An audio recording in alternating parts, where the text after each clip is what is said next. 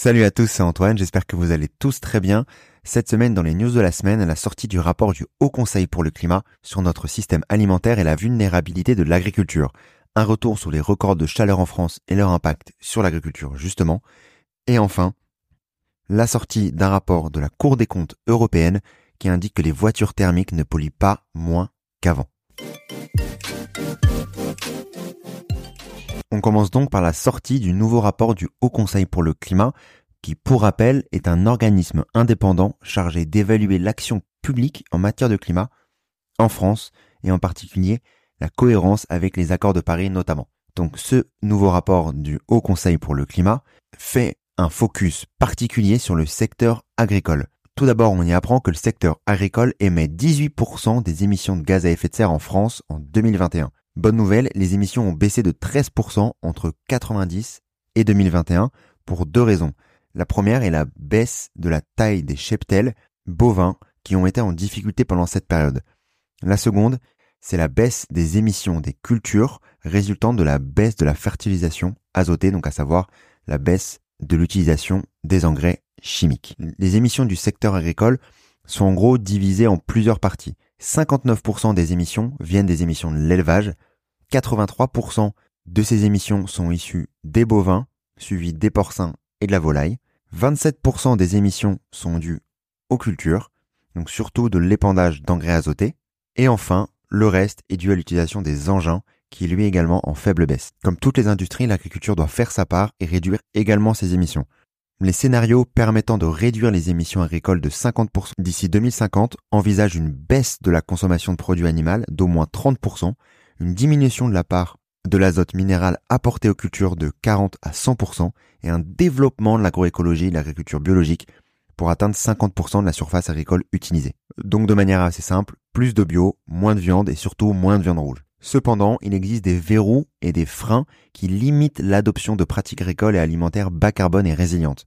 Par exemple, les changements de pratiques ou de modèles peuvent engendrer des coûts pour les agriculteurs, exiger des investissements dans la logistique ou dans les industries de transformation et peuvent impacter les revenus des acteurs de la filière comme on peut le voir actuellement avec les différentes manifestations des agriculteurs en ce moment en France.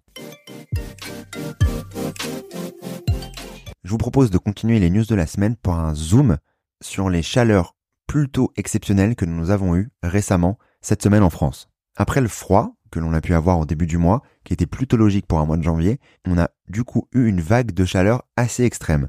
Selon Météo France, des records mensuels de température maximale ont été atteints, surtout dans le sud-est du pays, autour de la Méditerranée. Très bien, on a du coup une hausse de la température et des températures assez exceptionnelles pour cette période, mais quelles sont les conséquences? Comme on en avait discuté avec Serge Zakal dans un épisode, je vous mets bien entendu le lien dans la description, cela a un impact fort sur l'agriculture et sur les rendements. Je vous mets l'extrait maintenant. Donc en fait, c'est la problématique, c'est pas le gel en avril, la problématique c'est la douceur hivernale qui fait que les végétaux sont plus avancés, donc on a plus de dégâts dus au gel. Et donc, pour chiffrer ça, on a eu 4 milliards d'euros de pertes de rendement dues au gel en 2021. 2021 est la plus grosse catastrophe agricole nationale depuis euh, la Révolution verte, donc depuis la fin de la Seconde Guerre mondiale on a, on a réussi à l'avoir en 2021 dans un pays développé, 4 milliards d'euros de pertes. C'est-à-dire moins 30% de production pour la vigne, moins 59% pour la prune et la poire de table, à peu près euh, moins 20, moins 30% pour la pomme.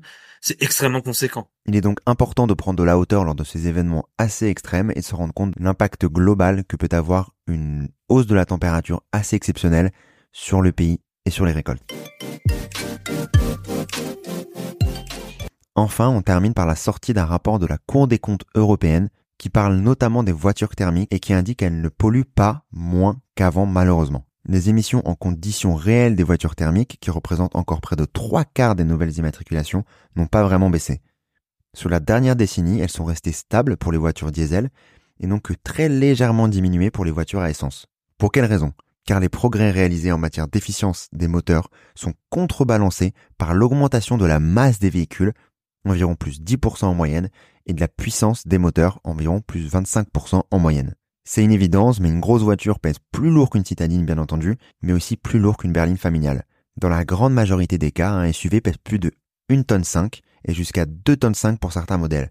contre environ une tonne 3 pour des berlines familiales. Ces différents paramètres entraînent donc une surconsommation par rapport à une voiture plus légère et mieux profilée. L'UE est donc parvenu à réduire les émissions de gaz à effet de serre dans, dans de nombreux domaines ces 30 dernières années, mais il faut donc aller encore plus fort sur ces thématiques de voitures et notamment de voitures électriques et de sobriété au global pour essayer de réduire au maximum les émissions liées à ce secteur. En 2021, elles représentaient 23% des émissions totales de gaz à effet de serre de l'Union européenne, dont plus de la moitié provenant des voitures particulières.